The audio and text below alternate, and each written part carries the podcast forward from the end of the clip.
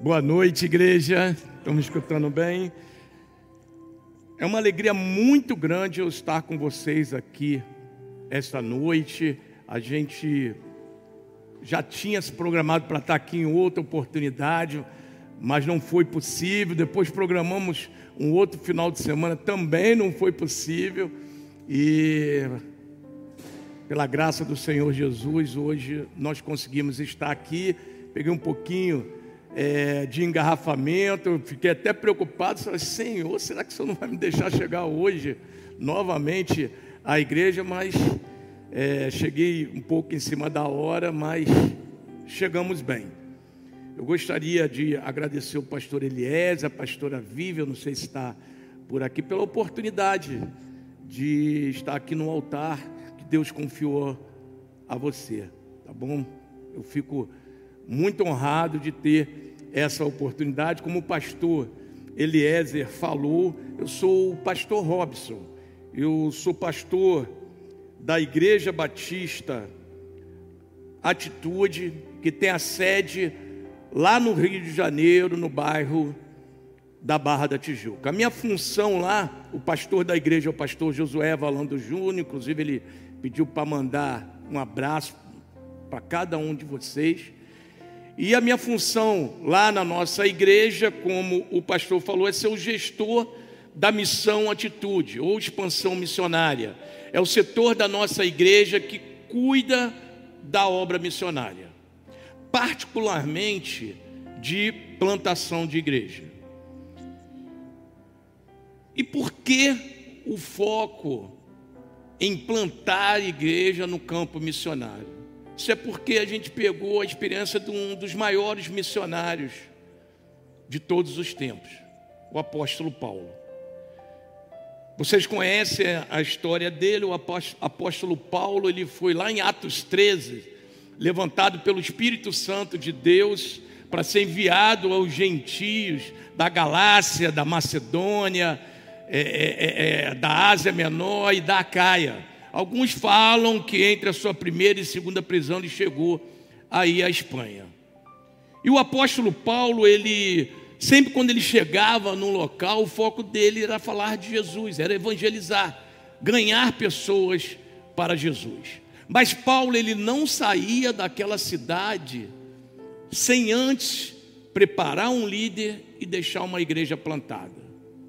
E foi essa experiência que motivou a nossa igreja de também ir por esse caminho. No início do nosso ministério, nós não entendíamos dessa maneira e buscávamos apoiar principalmente missionários que estavam à frente do campo missionário.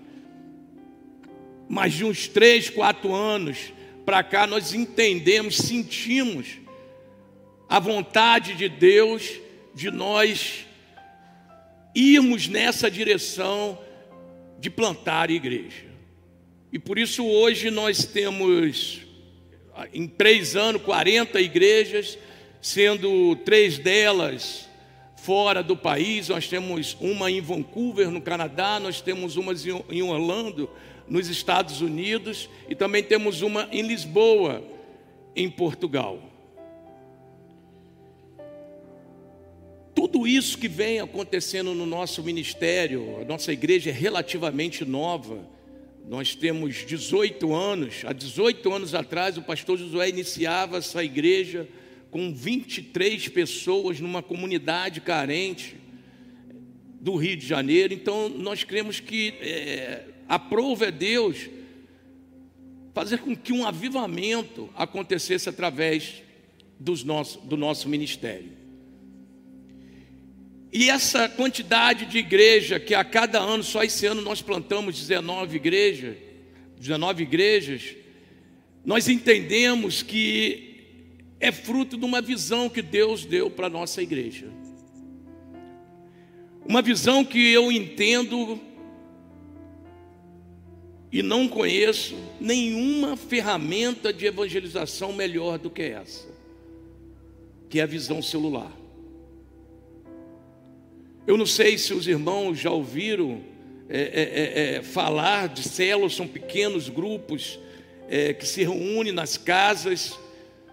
Essas reuniões ocorrem semanalmente. E ali os irmãos se reúnem para adorar ao Senhor, para compartilhar a palavra de Deus, para orar pela sua vida e pela vida da sua família, pelo milagre que você está necessitando e também para ter uma comunhão com os irmãos. E se nós pararmos para pensar isso que eu defini, desses pequenos grupos que se reúnem em casa, que nós chamamos de célula, o que acontece lá é exatamente o que vai acontecer no céu. Eu costumo falar para minhas células, hoje eu estou com 53 células, de que se a pessoa assim não gosta muito de ir nessas reuniões na célula, eu falo para eles que provavelmente eles não vão gostar do céu. Porque o que nós fazemos nessas pequenas reuniões é exatamente o que nós iremos fazer no céu. Estamos lá adorando ao Senhor, escutando a Sua palavra, as Suas orientações, vivendo em comunhão com os irmãos. Isso é a visão celular. E talvez o, os irmãos podem estar pensando, mas, pastor, de onde vocês tiraram essa visão? Por que, que vocês foram por, por, por essa linha? Por que, que vocês decidiram trabalhar através de evangelismo em pequenos grupos? Porque nós simplesmente vimos uma igreja trabalhando dessa maneira, dando certo, nós fomos lá, Ctrl C, Ctrl V, copiamos e colamos. E vocês podem estar pensando, ah, é verdade. Eu, eu, eu escutei falar de uma igreja lá na Coreia que vive a visão celular e lá eles viveram uma explosão de avivamento, muitas pessoas.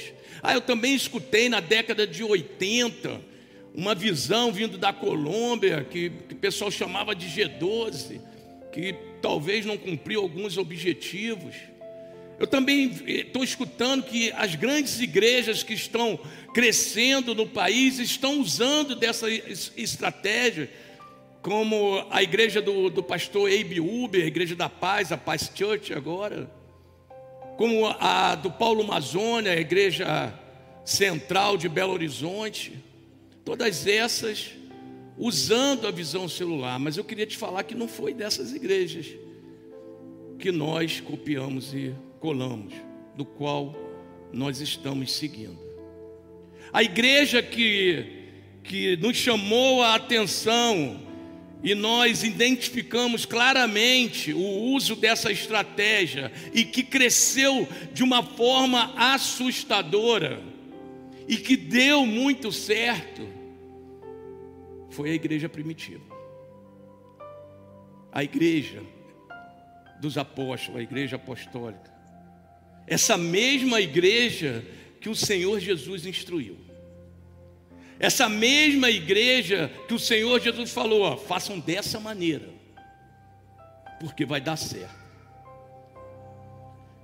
Aí talvez vocês também estão pensando que assim, pô, esse pastor está apelando, ele está puxando a sardinha para o lado dele. Onde é que na Bíblia está escrito que a igreja primitiva vivia em célula? Certamente vocês não vão ler toda a Bíblia e não vão ver essa palavra célula. Mas também vocês não vão ver a palavra trindade. E você acredita na trindade. Por todas as circunstâncias, por todas as características, por tudo aquilo que está envolvido, vocês veem claramente três pessoas no mesmo Deus. E é por isso que você acredita na trindade.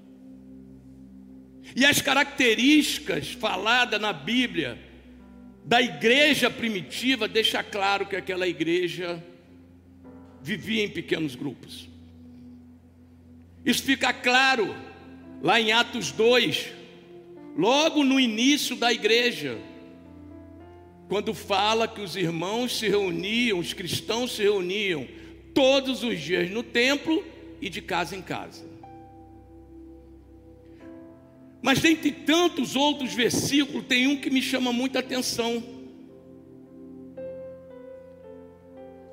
Que está lá em, em, em 1 Coríntios, no capítulo 16, versículo 19. A tradição diz que o apóstolo Paulo escreveu essa primeira carta aos Coríntios da cidade de Éfeso. E nesse versículo 19, ele fala o seguinte: A igreja, as igrejas da Ásia os saúdo, assim como a igreja que se reúne na casa de Áquila e Priscila, também os saúdo. É o que está escrito lá no versículo 19. Ele fala exatamente a igreja que se reúne na casa de Áquila e Priscila. Certamente não era a igreja de Éfeso, não era toda a igreja de Éfeso. Até porque a, a igreja de Éfeso não caberia dentro da casa de Áquila, que provavelmente era uma casa humilde, não eram pessoas ricas. O que Paulo estava falando da igreja que se reunia na casa de Áquila e Priscila, ele estava falando de um pequeno grupo, ele estava falando de célula, onde provavelmente a Áquila era o líder da célula. E essa estratégia é que vem nos levado a ter hoje mais de 23 mil pessoas congregando com a nossa igreja. E o pastor Josué vem, nos últimos anos, sentindo esse desejo de plantar igreja, mas não só isso, de também apoiar outras igrejas, que entendem também que a visão celular é uma estratégia bíblica, usada pela, pela igreja primitiva, e logo aquela igreja foi instruída pessoalmente pelo Senhor Jesus. Os apóstolos, os líderes daquela igreja, foram instruídos diretamente pelo Senhor Jesus. Essa igreja que serve de modelo para a nossa igreja. Essa é a igreja que o Senhor Jesus deixou para ser modelo para todas as outras que fossem plantadas. E é sobre essa igreja que eu gostaria de conversar com os irmãos essa noite, porque alguns princípios que aquela igreja vivia, é fundamental que a igreja contemporânea viva. Porque são princípios passados pelo nosso Senhor. E tem um texto na Bíblia que fala muito sobre esses princípios. Por isso eu vou pedir que você abra a sua Bíblia, aqueles que assim tiver, ou, ou, ou coloque o celular lá no app da Bíblia e abra lá no livro de Atos dos Apóstolos, lá no capítulo 6. Nós vamos ler do versículos 1 ao 7. Atos dos Apóstolos,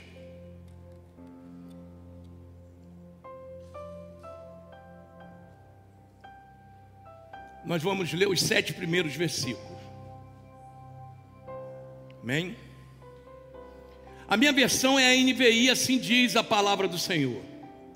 Naqueles dias, crescendo o número de discípulos, os judeus de fala grega entre eles queixaram-se dos judeus de fala hebraica, porque suas viúvas estavam sendo esquecidas na distribuição diária de alimento. Por isso, os doze reuniram todos os discípulos e disseram: Não é certo negligenciarmos o ministério da palavra de Deus a fim de servir as mesas. Irmãos, escolham entre vocês sete homens de bom testemunho, cheios do espírito e de sabedoria. Passaremos a eles essa tarefa e nos dedicaremos à oração e ao ministério da palavra. Tal proposta agradou a todos. Então, escolheram Estevão, homem cheio de fé e do Espírito Santo, além de Filipe, Prócoro, Nicanor, Timon, Pármenas e Nicolau, um convertido ao judaísmo proveniente de Antioquia. Apresentaram esses homens aos apóstolos, os quais oraram e lhes impuseram as mãos. Assim, a palavra de Deus se espalhava crescia, crescia rapidamente, Crescia rapidamente o número de discípulos em Jerusalém. Também um grande número de sacerdotes obedecia à fé. Deixa eu só ajeitar aqui que caiu.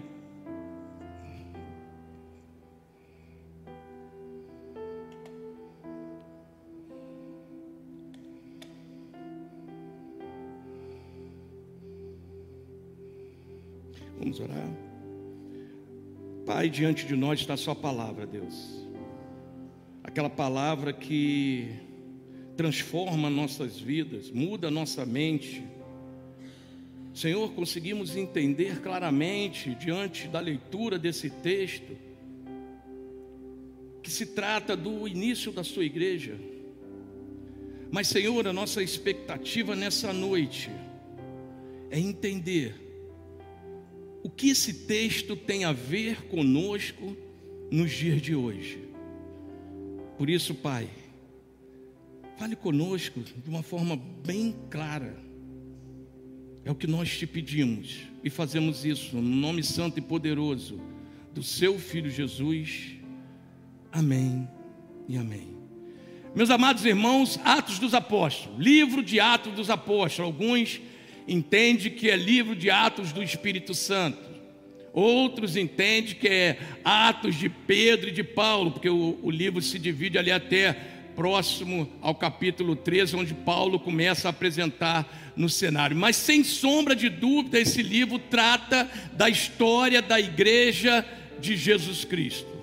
Logo no primeiro capítulo, Jesus, ainda entre nós, vivendo aqueles 40 dias após a sua ressurreição, das últimas instruções aos seus discípulos, aqueles que seriam a liderança dessa igreja, da igreja primitiva. E ele sintetiza muito bem em, lá no versículo 8 desse primeiro capítulo, o que ele gostaria que eu e você fizéssemos que aquela igreja passasse para as outras igrejas. E lá está escrito: e receberão poder quando o Espírito Santo descer sobre vocês, e serão as minhas testemunhas em Jerusalém, em toda a Judéia e Samaria, até os confins da terra. Jesus dá uma missão para aquela igreja mas também dá uma promessa. E falou: agora está com vocês. Eu vou precisar voltar para o Pai. A missão é sua. E logo no capítulo 2, aquela, aquela, aqueles discípulos recebem a promessa feita por Jesus e receberão poder quando o Espírito Santo descer sobre vocês. E nesse segundo capítulo, como língua de fogo, desce do céu sobre a vida daquelas pessoas, o próprio Espírito Santo de Deus.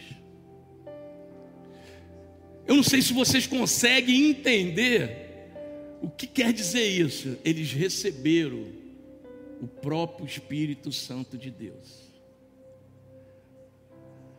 O que aconteceu com eles acontece conosco nos dias de hoje. Nós recebemos como ajudador, como consolador, o próprio Espírito de Deus. Nós entendemos que o Espírito Santo de Deus, quando nós reconhecemos o Senhor Jesus como nosso único e suficiente Salvador e o nosso Senhor, a partir dali o Espírito Santo faz parte da nossa vida.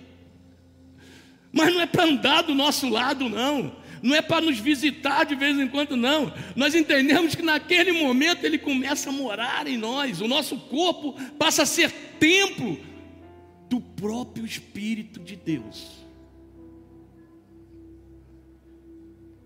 E aquela igreja, quando recebe o Espírito de Deus, ele começa a partir dali, como o Senhor Jesus pediu: aguarde, aguarde que eu enviarei o Consolador.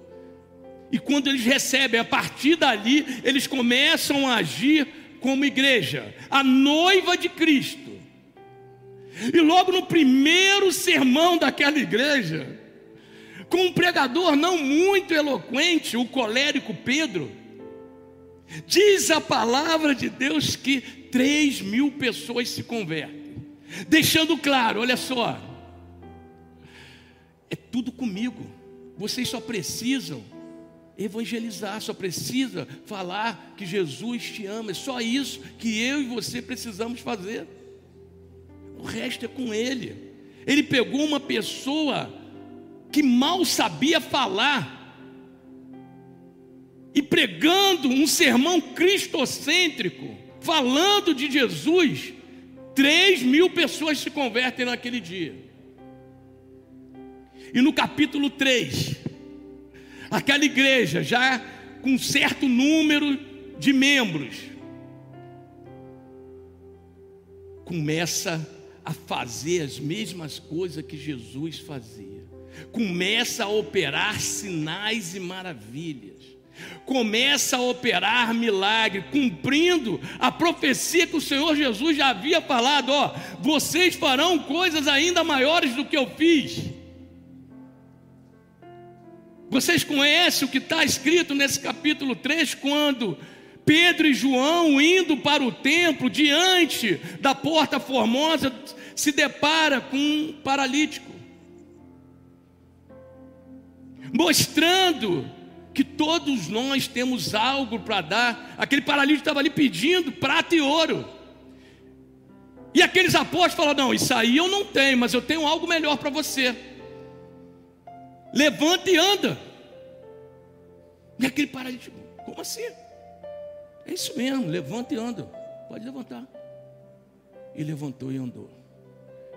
E aquele milagre se espalhou, as pessoas começaram a ficar sabendo o que aquela igreja estava fazendo, os sinais de Deus através da vida daqueles irmãos fez com que aquela igreja começasse a crescer de uma forma assustadora.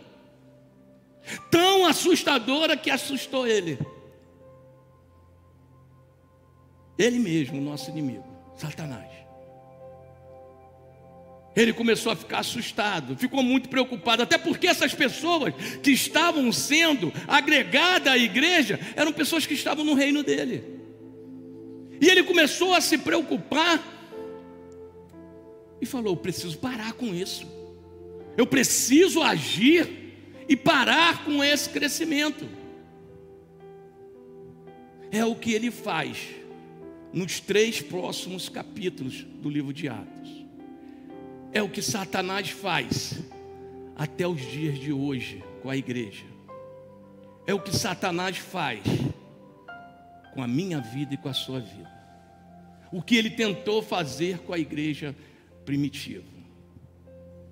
Lá no capítulo 4, a primeira estratégia que ele adota usando uma ameaça externa à igreja foi a estratégia de perseguir aquela igreja. Ela alcança o coração dos judeus, dos religiosos da época, principalmente a sua liderança, de forma a perseguir o caminho, como eram conhecidos os discípulos de Jesus. Satanás alcança a mente daqueles religiosos e aqueles religiosos implementam uma perseguição implacável. Só que a estratégia usada por ele não deu certo. Pelo contrário, o tiro saiu pela culatra. Eu não sei se os irmãos conhecem essa expressão, tiro saiu pela culatra. Aqueles que conhecem um pouco de arma sabem que a parte da frente da arma é o cano e a parte de trás é a culatra. E normalmente a munição sai pela frente, pelo cano. Quando a gente fala que o tiro saiu pela culatra, é porque atingiu aquela pessoa que usou daquela estratégia, daquele armamento. E foi isso que aconteceu com Satanás lá no capítulo 4. Ele implementou uma perseguição ao caminho. O que, que aconteceu? Aqueles discípulos acordaram para o que Jesus tinha falado lá no versículo 8 do primeiro capítulo. Ei, cara pálida, não é para ficar só em Jerusalém. E eles estavam achando que era para ficar só em Jerusalém. E aí Satanás deu uma mãozinha tentou impedir o crescimento, emplacou uma perseguição feroz. O que, que eles precisaram fazer? Fugir de Jerusalém, porque senão morreriam. Só que enquanto eles fugiam, saíam de Jerusalém correndo, eles iam pregando a palavra de Deus, eles iam falando de Jesus, e aquele evangelho saiu dos muros de Jerusalém, alcançou a Judéia, alcançou a Samaria, alcançou os confins da terra e chegou em Campos do Goitacazes. Pela ação de Satanás. Olha o que Deus faz quando ele protege os seus até numa ação satânica, ele tira proveito. Todas as coisas concorrem para o bem daqueles que amam a Deus. Essa luta que você está vivendo, essa perseguição que você está vivendo, de alguma maneira concorrerá para o seu bem. Não é o pastor Robson que está falando isso, não. Não é o pastor Robson, é a palavra de Deus, é o próprio Deus que tudo isso que você está passando, essa dificuldade, concorrerá para o seu bem de alguma maneira. Mas Satanás não desiste, ele não conseguiu no capítulo 4, ele vai lá para o capítulo 5. Ele nunca desiste, ele nunca vai desistir da sua vida, ele sempre vai tentar te parar. E lá no versículo 5, ele já não usa uma ameaça externa, ele usa uma ameaça interna de dentro da igreja. Ele já não usa a estratégia da perseguição, o que ele usa é uma estratégia da infiltração. Vocês conhecem também essa história que está lá no capítulo 5 de Ananias e Safira? Crentes. Todo, sempre em todos os cultos. Quarta-feira estava na igreja, domingo estava na igreja, ajudava no ministério de oração, de intercessão, ajudava no ministério de crianças crentes, Ananias e Safira. Mas Satanás alcançou a mente deles. Porque tem crente que acha que são super crentes, que nunca vai acontecer. Não. Eu já sou pastor há tantos anos. Eu já sou líder do ministério, estou tranquilo. Crentes foram alcançados por Satanás. E vocês conhecem a história, Ananias e Safira acharam que poderiam enganar o próprio Espírito Santo de Deus. Eles acharam que poderia vir ao culto que foi convidado um pastor lá do Rio de Janeiro, não, vou lá, vou escutar, vou adorar o Senhor, mas quando sai pela porta, vai para um barzinho, ou se desvia um pouquinho da esposa e manda o recado para a amante, ou já marca com seu professor de educação física, com seu chefe para o almoço no dia seguinte, ou aceita um dinheirinho a mais ali que não que ele não fazia jus. Ananias e Safira acharam que poderiam fazer algo. Ah, o apóstolo Pedro não vai saber, João não vai saber, tá tranquilo. Seu pastor Eliezer não saber, tá, tá tranquilo. Meus irmãos, para nossa sorte, que nós somos falhos demais, o Espírito Santo não usa mais das, das estratégias que ele usou com aquele casal. Vocês sabem o que aconteceu com eles. Ainda bem que o Espírito Santo não faz mais isso, não está arriscado muitos cristãos ter o mesmo fim. Por isso não deu certo também a segunda tentativa de Satanás. Mas como eu falei, ele não desiste, ele vai para o capítulo 6, onde tem essa parte do texto que acabamos de ler. Ali ele já não usa mais a perseguição, ali ele já não usa mais a infiltração. O que Satanás usa no capítulo 6, o que Satanás usa com as igrejas de Cristo é a distração. Nesse capítulo ele tenta usar, eu vou distrair os irmãos. Sabe por quê? Porque Satanás fez um estudo de situação, olhou bem, cara, por que, que essa igreja cresce tanto? Por que as coisas estão dando certo para ele? E eles viram o relacionamento deles com Deus. É o relacionamento que eles têm com Deus que faz as coisas acontecerem. As coisas começarem a caminhar certo, pelo caminho certo, as coisas começam a ter soluções, porque eu e você temos relacionamento com Deus. E ele falou: Eu preciso acabar com esse relacionamento. Eu vou fazer o seguinte: eu não quero nem saber se eles estão na igreja.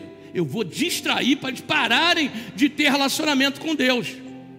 Eu preciso fazer com que eles não tenham o devocional deles. Eu preciso fazer eles saírem daqui cansados e amanhã, quando acordar, não lerem a Bíblia, não orar, não adorar. Eu preciso fazer isso. Foi o que ele tentou fazer nesse capítulo 6. Mas por azar dele, aquela igreja estava fresquinha nas orientações do Senhor Jesus, estava fresquinho na cabeça dele, e eles viviam princípios que não permitiam que eles caíam nessa cilada. Eles não permitiam que ele caísse nessa cilada, e eu queria falar com vocês, conversar com vocês nessa noite, desse princípio que aquela igreja tinha. Porque eu e você, como igreja, precisamos ter esse mesmo princípios para também não cair nessas ciladas, como muitas, muitos de nós estamos caindo. Nessas ciladas que ele já tentou implementar com a igreja primitiva, que está escrito, e mesmo assim a gente cai nessas ciladas. Vamos ver que princípios são esses? Vocês estão comigo? Amém. Vamos lá. O primeiro princípio que a igreja primitiva vivia é que aquela igreja ela priorizava o que era vital. Aquela igreja, ela priorizava aquilo que poderia matar a igreja. Na nossa vida, nós temos muitas coisas importantes a serem feitas, mas tem algumas que são vitais para a nossa vida, que a gente não pode deixar de fazê-las porque senão a gente morre. Como, por exemplo, cuidar da nossa saúde. A gente não pode sair, trabalhar o dia todo, não sei o que, esquecer da nossa saúde. A gente não pode esquecer da nossa alimentação, porque isso é vital. Isso coloca em risco a nossa vida. Agora, tem muitas outras coisas importantes, como trabalhar, levar o filho ao colégio, preparar o almoço, preparar a janta, tudo isso é importante e precisam ser feitas mas não podemos deixar de lado o que é vital. E aquela igreja sabia que não poderia deixar de lado aquilo que poderia matar a igreja. Por isso que ela fala lá no, cap... no versículo 2 o seguinte: Por isso os doze reuniram todos os discípulos e disseram: Não é certo negligenciarmos o ministério da palavra de Deus a fim de servir a mesa. Não é certo negligenciarmos a palavra de Deus. Lá em Marcos, no capítulo 7, versículo 13, o Senhor Jesus chama as escrituras sagradas da palavra de Deus. O Senhor Jesus, quando se referiu à Bíblia como a palavra de Deus, ele não estava querendo dizer que ali contém a palavra de Deus, não foi isso que Jesus falou. O que Jesus falou é que isso aqui é a palavra de Deus, é a palavra de Deus, é o próprio Deus falando comigo e com você. Às vezes a gente fica querendo e esperando essa conversa com Deus de uma maneira sobrenatural, e isso pode acontecer, Deus é Deus. Mas o normal é por aqui, por isso que Ele nos deixou. É conversar com a gente todos os dias, através da Sua palavra. Essa palavra que é útil para o ensino, para a repreensão, para a correção e para a instrução, aquela que é lâmpada que ilumina os meus passos e luz que clareia os meus caminhos, aquela que é viva e eficaz, e mais afiada do que qualquer espada de dois gumes, aquela que é definida lá em Efésios 6 como a espada do Espírito, aquele que nos defende, aquele que a gente avança, que a gente vai. Isso é a palavra de Deus. E os apóstolos sabiam que não poderiam negligenciar o ministério da palavra de Deus.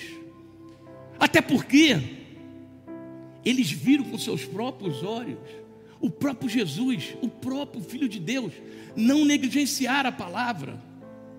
Vocês conhecem aquela passagem onde Satanás tenta Jesus, ele voltando do deserto, 40 dias sem comer, com fome, frágil, porque naquele momento ele era 100% homem, não tinha deixado de ser 100% Deus, mas era 100% homem.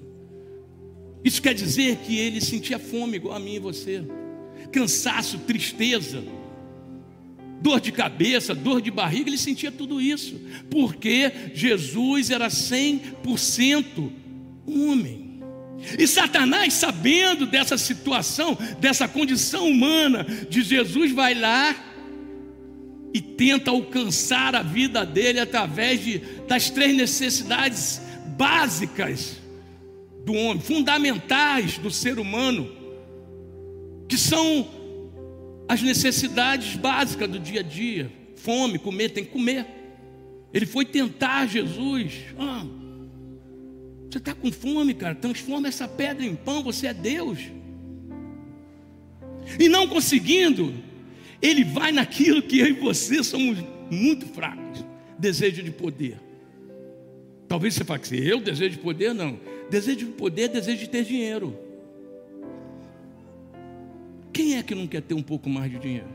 Eu e você queremos, para ter uma vida um pouco melhor, para ajudar a igreja, queremos ter dinheiro. Só que muitas das vezes isso sai do controle. Isso sai do controle. O nosso desejo é tão grande em querer dinheiro que isso sai do controle. Tem gente que consegue até ganhar dinheiro de uma forma ilegal e tenta justificar na Bíblia ainda. Vai lá e ainda dá o dízimo do dinheiro ilegal pra, achando que aquilo ali vai limpar os outros 90%. Desejo de ter dinheiro. Está vendo todo esse reino, Jesus? Isso pode ser seu, cara. É só me adorares. Mas ele não conseguiu. E aí ele parte para a terceira tentativa. É tentar minar a identidade de Jesus tentar colocar em dúvida a sua identidade como filho de Deus. Se és o filho de Deus, se atire daqui. Ele achou que ele poderia colocar em dúvida a identidade de quem era Jesus. É o que ele tenta fazer quando ele fala: Tu acha mesmo que esse Deus te ama? Tu acha mesmo que ele é teu pai? Tu acha mesmo que Ele faz tudo por você? Por que, que Ele está te deixando passar por isso? Por que é que você está passando essas dificuldades financeiras? Por que é que você tem essa doença? Por que é que o teu filho está nessa situação? Por que é que seu marido saiu de casa? Por que é que a tua esposa não quer mais ficar com você? Esse Deus não é teu pai, é o Deus Todo-Poderoso que pode tudo. Se isso fosse verdade, você não estaria passando, colocando em dúvida. Quem é você? O filho amado de Deus. A, a criação mais preciosa de Deus. Aquilo que Deus foi capaz de dar, o que Ele tinha de melhor, o seu filho e o seu espírito. Mas mesmo assim, Satanás tenta colocar dúvida em você se esse Deus te ama, por conta de algumas situações que você tem vivido. Meus amados irmãos, Jesus se defendeu daquela tentação, das três tentações, da mesma maneira. Da mesma maneira. Está escrito, está escrito na palavra de Deus. Foi assim que Jesus se defendeu. Está escrito. E vinha com uma passagem bíblica. Se o próprio Filho de Deus usou essas palavras para se defender, imagine eu e você. Imagine eu e você. Meus amados irmãos, a palavra de Deus diz que ela é capaz de transformar a sua vida, renovando a sua mente. Preste atenção no que eu falei. É, isso aqui, o próprio Deus fala que ela muda a sua vida e para melhor. Ela é capaz de fazer isso na sua vida. Ei, crente, não é inteligente negligenciarmos a leitura dessa palavra. Não é inteligente você acordar amanhã e dar prioridade para as outras coisas que são importantes, ir ao trabalho, arrumar o filho para levar ao colégio e pagar as contas, tudo isso é importante vai ser feito, mas não é inteligente da sua parte deixar de fazer o seu devocional, deixar de ler a palavra de Deus para fazer essas outras coisas. Isso precisa ser prioridade na sua vida, porque isso é vital na sua vida. Segundo princípio, que era evidente naquela igreja primitiva. Aquela igreja tinha um compromisso de transformar as vidas. Aquela igreja, ela sabia que seu papel não era apenas salvar vidas. Ela sabia que Jesus deixou ali para transformar vi, as vidas das pessoas. Olha o que diz o versículo 3: Irmãos, Escolham entre vocês sete homens de bom testemunho, cheios do espírito de sabedoria, passaremos a eles essa tarefa. Os apóstolos, eles entenderam perfeitamente a importância de não negligenciar a palavra de Deus, mas eles sabiam como era importante transformar as vidas das pessoas, cuidar daquelas pessoas, para que aquelas pessoas conseguissem ter o coração aberto para receber o Evangelho. Eles sabiam disso perfeitamente, que eles estavam ali para transformar a vida daquelas pessoas. Nós precisamos entender que tudo que Deus faz nas nossas vidas, é para você ser canal de bênção na vida de uma outra pessoa. Não faz sentido você receber alguma coisa de Deus e levar isso para o seu caixão. A tua vida não vai fazer sentido. A sua vida não vai fazer sentido, porque Deus só está te abençoando com a sua casa, com um carro, com um bom emprego, para você ter oportunidade de ser bênção na vida de uma outra pessoa. Isso é o princípio da mordomia. Vocês já devem ter ouvido falar, Deus nos levantou para sermos mordomos dele. Isso é claro, lá em Lucas, no capítulo 12, versículos 42 ao 46. Lá fala do princípio da mordomia. O mordomo hoje não é muito usual falar de mordomos. Talvez a gente veja aí em algum filme antigo. Mas o que, que era o mordomo? O mordomo era um empregado de uma casa que estava ali para servir as pessoas que chegavam naquela casa. Quando as pessoas chegavam, ele ia, ele ia lá na sua dispensa, pegava aquilo que aquelas pessoas estavam precisando, ia lá servir aquelas pessoas. O que aquelas pessoas precisavam, ele ia lá na sua dispensa, pegava e servia as pessoas. E quando alguém precisava de algo, ele ia na sua dispensa e não tinha o que servir, ele ia lá no seu patrão, no seu senhor, e falava: a dispensa está vazia. O que, que o senhor fazia? Abastecia a sua dispensa. É isso que Deus faz na minha vida e na sua. Ele abastece as nossas dispensas para nós servirmos as pessoas. E aquela dispensa nunca vai ficar vazia. O Senhor sempre vai estar lá. Ele nunca vai deixar faltar na sua vida o recurso que você traz a esse gasofilaço. Porque sabe que é para salvar vidas, transformar vidas, cuidar de pessoas. Ele não vai permitir, ele vai abastecer a sua dispensa. Ele vai abastecer a sua dispensa. Se você se colocar à disposição de Deus para servir as pessoas, para ser mordomos dessas pessoas, Deus não irá deixar faltar na sua vida.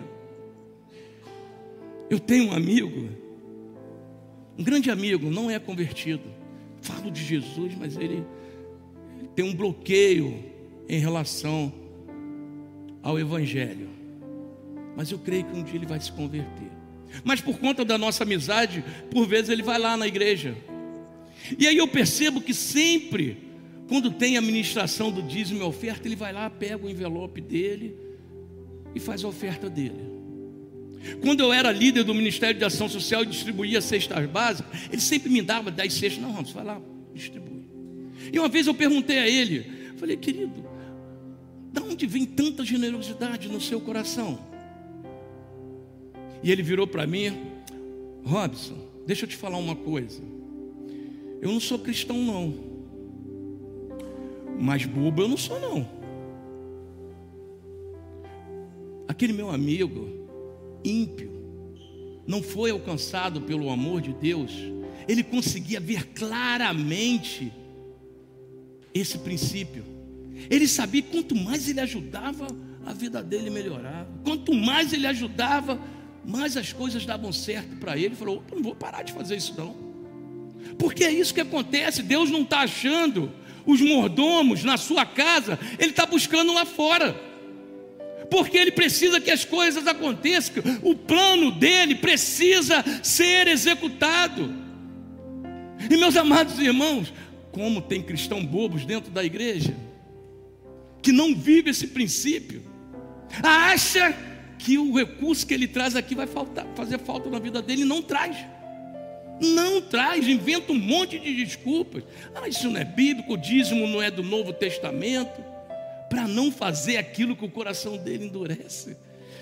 E perde a oportunidade de viver esse princípio.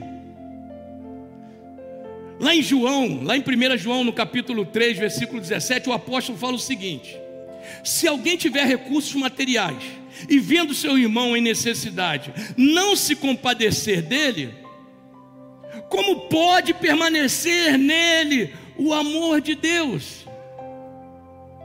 E ele completa no versículo seguinte: Filhinhos, não amemos de palavra nem de boca mas em ação e em verdade. Quando uma pessoa está sentindo necessidade, você pode ajudar aquele irmão, você tem certeza. É lógico que cristão não pode ser bobo também, né? Tem gente que gosta de se aproveitar da bondade do cristão e vem com conversinha fiada, ora, pede paz ao Senhor, que Ele vai dar e vai testificar que aquela pessoa está precisando de ajuda, e você tem essa ajuda que pode dar. E o apóstolo aqui fala: se você não ajuda, como é que você pode falar? Que o amor de Deus está em você. Ah, pastor, eu ajudo sim. Eu ajudo, eu ajudo. O meu pai está passando necessidade, eu ajudo. O meu grande amigo lá que cresceu comigo, perdeu o emprego, eu vou lá, ajudo. Meus amados irmãos, que recompensa tem isso? Isso é importante, até porque se você não fizer isso, pelo amor de Deus, aí a coisa está feia mesmo. Mas que recompensa tem isso? Até os ímpios fazem isso. Os ateus que não têm Deus no coração ajudam as suas famílias, os seus amigos. A diferença nossa como cristão é que nós ajudamos a todas as pessoas necessitadas. Essa é a diferença nossa. É isso que o amor de Jesus faz conosco. E Jesus facilitando para a gente não ficar gravando um montão de coisa para cumprir aquilo que Ele espera de mim e de você. Ele pegou os dez mandamentos e transformou só em dois. Para você falar, ó, cara, faz isso, faz isso e está bem feito. Ame o Senhor, o seu Deus, de todo o coração, de toda a sua alma, de todo o seu entendimento. Esse é o primeiro mandamento. E o mais importante, mas semelhante a esse, ame o seu próximo como a si mesmo. Semelhante, igual.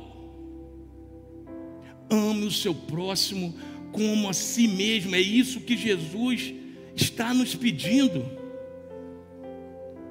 É isso que Ele está nos pedindo. A única coisa que Jesus quer de mim e de você é que sejamos parecidos com Ele que sejamos como Ele, porque, mesmo nós desagradando a Jesus, mesmo nós fazendo coisa que desagrada a Ele, mesmo eu e você pregando Ele naquela cruz com os nossos pecados, Ele continua nos amando e dando o seu melhor por mim e por você. É isso que Ele espera de mim e de você que você não, ah, essa pessoa não, essa pessoa fala mal de mim. Ah, essa aqui também não, não vou ajudar também não. Não, meus irmãos. Não. Já pensou se Jesus fizesse isso comigo, com você? Ah, isso aqui não, isso aqui me botou na cruz, com aquele pecado. Aí cada um já está lembrando o que fez. Foi isso aí que levou Jesus para a cruz, e mesmo assim Ele nos ama. Não ponha condições para ajudar as pessoas, ame as pessoas, independente da retribuição que ela possa te dar. Terceiro e último princípio, eu estou caminhando para o final, que era evidente naquela igreja primitiva. Aquela igreja era comprometida em crescer ela tinha um comprometimento de crescer. É isso mesmo. Você precisa ter o comprometimento de fazer essa igreja crescer. Isso é um compromisso seu, não com o pastor Eliezer. Isso é um compromisso seu com Jesus, porque a igreja primitiva tinha esse compromisso com Jesus, fazer aquela igreja crescer. Se você nunca trouxe um convidado para essa igreja, se você nunca convidou alguém para estar aqui conosco, escutar a palavra de Deus, repense essa situação, porque não é o que Jesus quer para a sua vida. Não foi as orientações que ele deixou para aquela igreja primitiva. Ele virou para aquela igreja, ele virou para os seus discípulos, e você é um discípulo de Jesus. Então ele virou para você e falou: ajuda essa igreja a crescer. Não deixe isso por conta do pastor Eliésio e da pastora Vivian, não. Isso não é missão só deles. Até porque tem alguém lá fora que talvez você ame muito, que você conheça, e que se Jesus voltasse hoje, ele iria para o inferno. E você tem acesso a essa pessoa, e o pastor Eliezer não tem acesso a essa pessoa, porque senão ele falava de Jesus para essa pessoa. A missão é sua, de falar de Jesus para essa pessoa, trazer ele aqui para a igreja, insistir. O resto é com Jesus. Pedro só falou no primeiro sermão e três mil pessoas se converteram. Essa parte é dele, você só precisa falar, irmão Vamos à igreja, Jesus vai cuidar desse teu problema. Mamãe, papai, primo, meu vizinho, vamos à igreja. Jesus vai cuidar de você. O resto é com Ele. Você só precisa convidá-los a estar aqui. É o que Jesus está pedindo a cada um de vocês nessa noite. No próximo culto, faça de tudo para trazer um convidado, faça de tudo para trazer uma pessoa, faça a sua parte, porque é isso que Jesus está te pedindo. É isso que Jesus espera de cada um de nós. Isso não pode ser missão só do pastor. A igreja de Jesus não era pequena, meus irmãos. A igreja de Jesus era grande. A palavra de Deus diz que quando ele multiplicou os pães e os peixes, ali tinham 5 mil homens. Por baixo, pelo menos umas 15 mil a 20 mil pessoas. Igreja grande, cheia de gente que conhece Jesus. Quando ele pregou o sermão do monte, ele precisou subir numa montanha para que todas as pessoas pudessem vê-lo e escutá-lo. A mesma coisa ele fez quando pregou no mar da Galiléia. Ele precisou, precisou entrar num barquinho, se afastar da praia, para que toda aquela multidão que estava na areia o vissem e o ouvissem. Igreja grande, a igreja de Jesus era grande.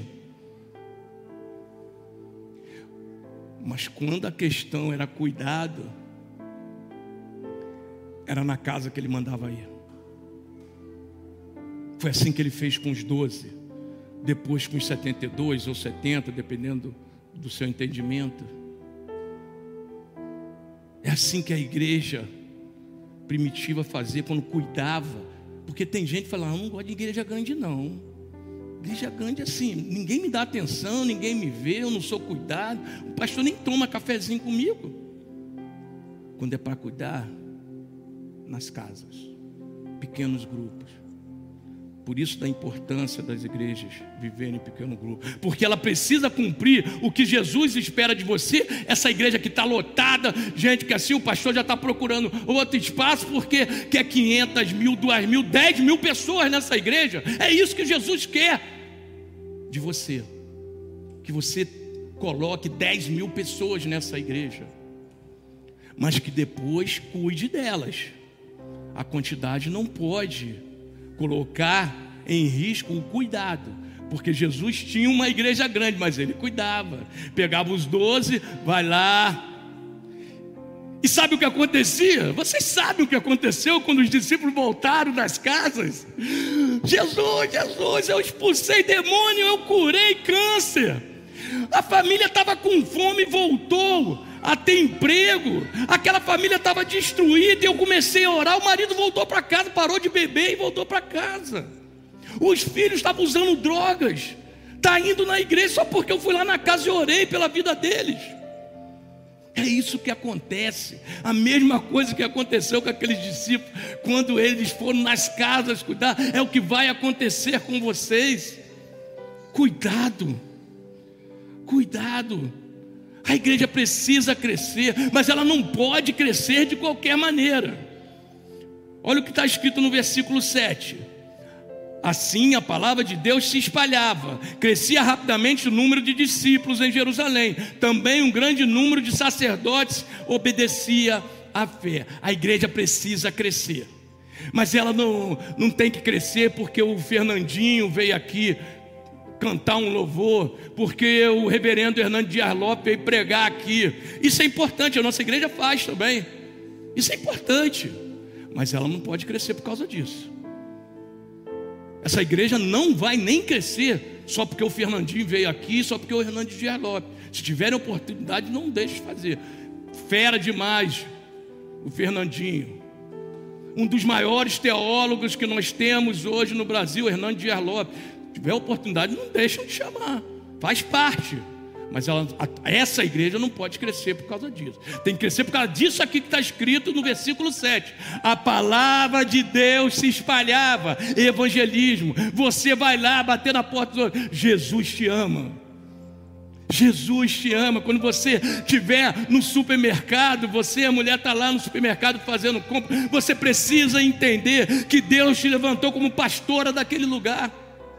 Quando você estiver no futebol com teus amigos, meu querido, você é o pastor do futebol. Quando vocês estiverem no trabalho, você é o pastor e a pastora no seu trabalho, no seu colégio, na sua faculdade. Deus levantou você e colocou naquele lugar para você ser o pastor e a pastora. É dessa maneira que essa igreja eu não tenho dúvidas vai ser a maior igreja de Campos dos Goitacazes, vai ser uma das maiores igrejas do Rio de Janeiro e do Brasil, porque Deus está falando isso claramente para você, e você está entendendo que é isso que Ele quer de você, que você faça a igreja de Jesus crescer, é isso que Ele quer. Pastor, não estou gostando muito desse teu papo, não, está querendo botar a gente para trabalhar? Está querendo tirar a gente da zona do conforto? É mais ou menos por aí. Mas não é para explorar os irmãos. É porque Jesus, lá no último livro, no último capítulo, ele fala: Eis que venho em breve, a minha recompensa está comigo, e retribuirei conforme o que você fizer. Jesus está cheio de bênção para te dar, meus irmãos. O pastor Eliezer não quer essa bênção, não, é sua. A dele ele está correndo atrás. É sua. Mas Jesus foi bem claro antes de fechar o livro. Ele falou: Eis que vem em breve, acredita, eu estou voltando. Eu estou cheio de recompensa. E vou dar para aquele conforme o que ele fez durante o tempo que estava em vida. É por isso que nós procuramos motivar você a fazer as coisas pelo reino de Deus, porque Ele fala que Ele está cheio de coisas para te dar e está querendo te dar, mas Ele só pode te dar se você fizer. É isso que está escrito. E é por isso que a gente fala, gente, saia da zona do conforto. Pare de ficar, como diz aí os crentes, esquentando o banco vindo para o culto, sentando e ficar escutando o pastor. Gente, não adianta, a benção é sua, você que tem que fazer. Você que precisa fazer, meu irmão. É isso que nós, nós não queremos explorar vocês, não. A nossa é nossa.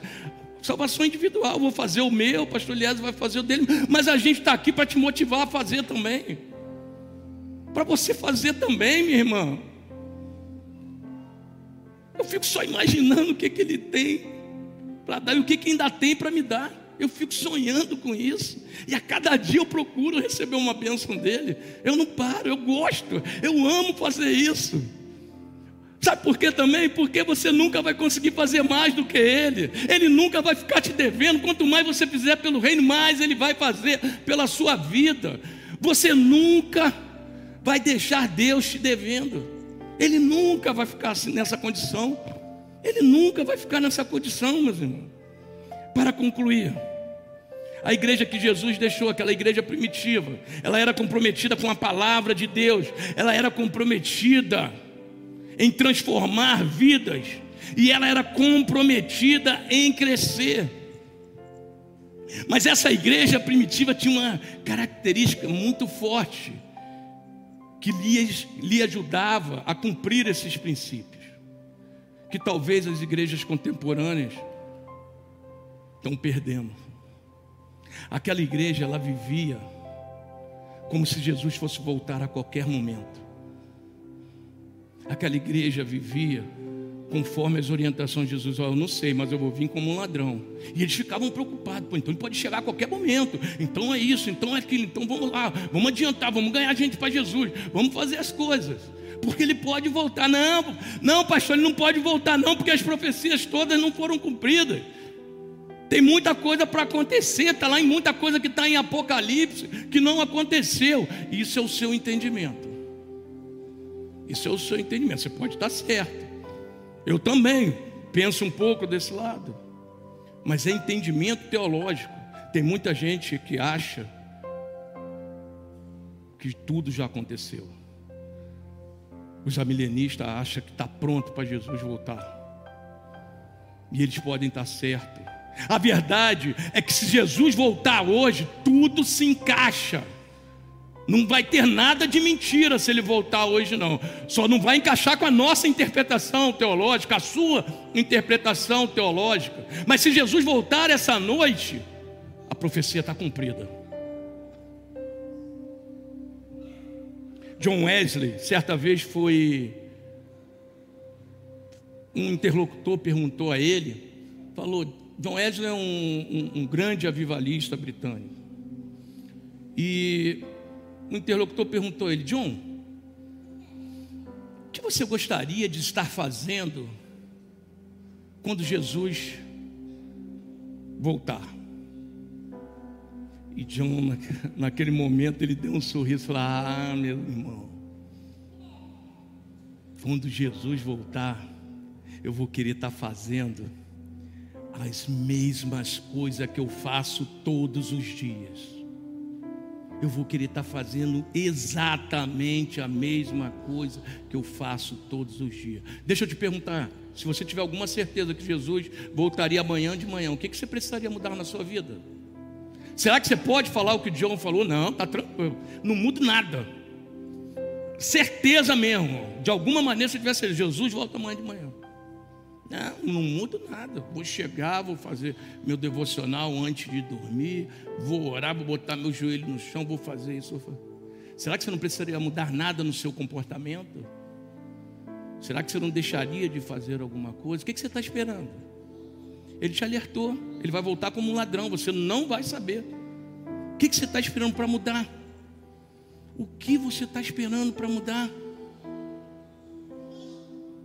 Meus amados irmãos, o que Deus está trazendo hoje para a gente é para a gente olhar para aquela igreja primitiva, aquela que Jesus instruiu pessoalmente e nos pede: seja como ela, siga esses princípios, siga esses princípios, sejam a igreja que Jesus deixou. Amém?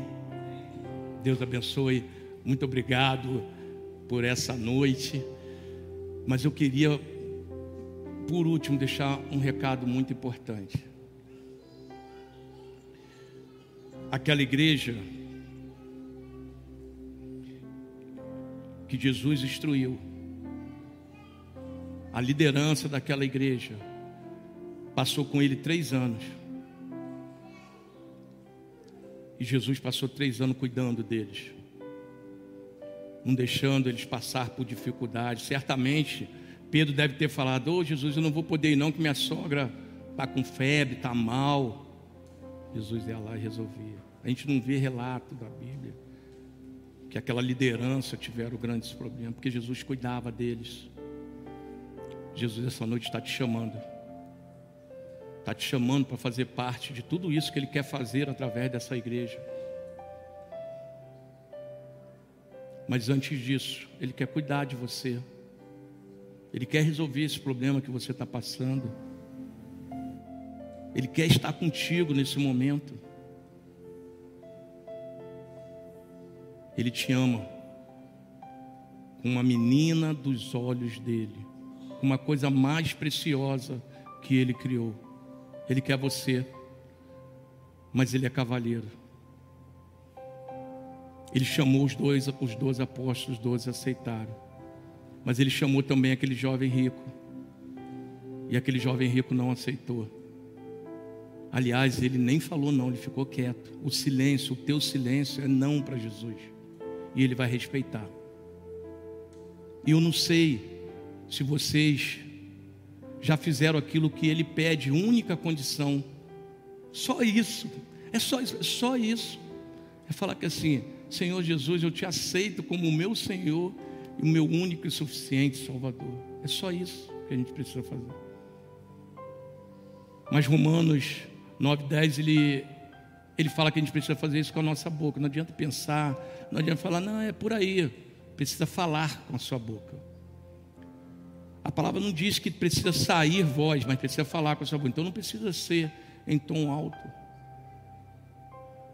E eu queria dar oportunidade, que eu não conheço os irmãos, talvez tenha alguém aqui que ainda não teve essa iniciativa de falar com a sua boca, falar, Senhor Jesus, eu te reconheço como meu Senhor e meu Salvador.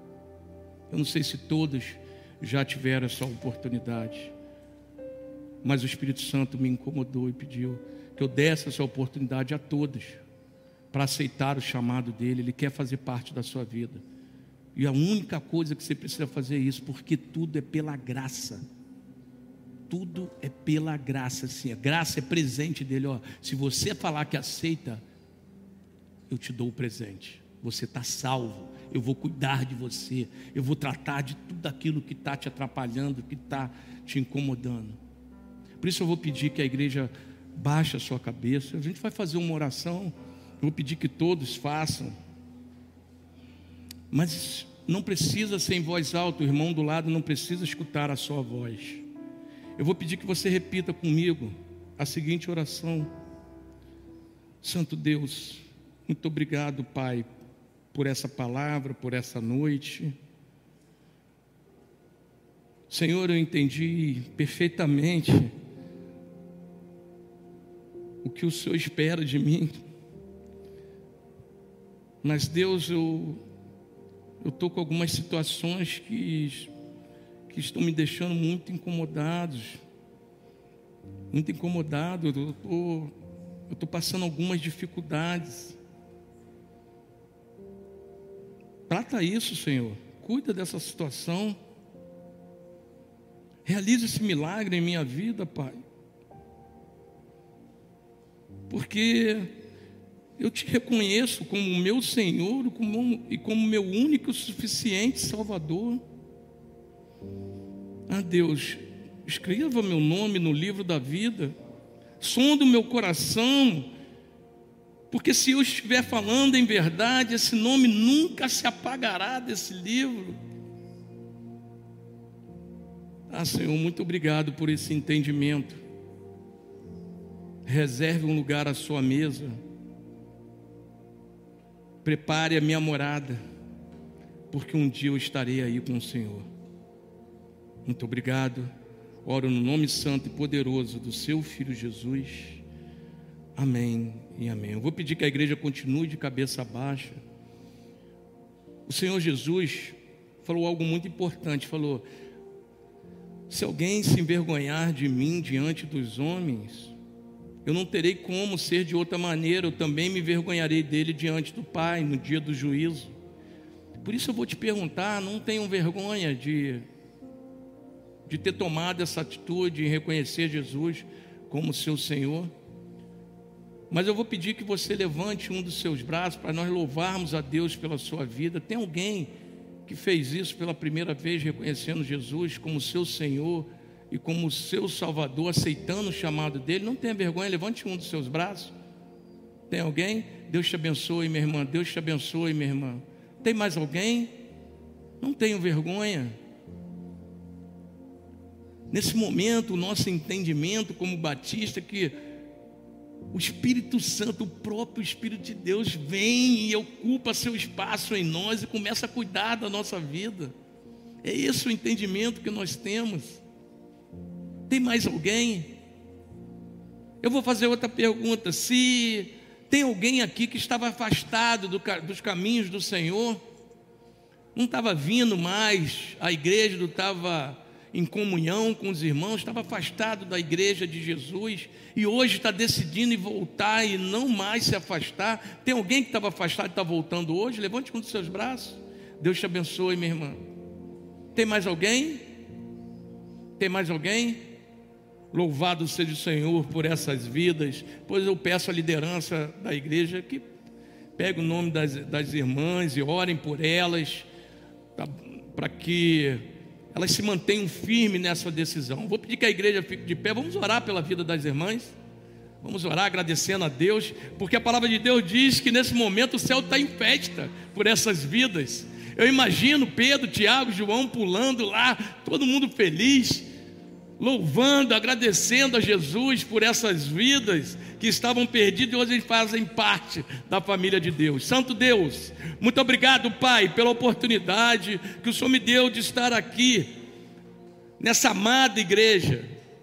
Sei o quanto que o Senhor já vem fazendo ao longo dos anos, tantas vidas transformadas, Senhor, e eu te louvo por isso.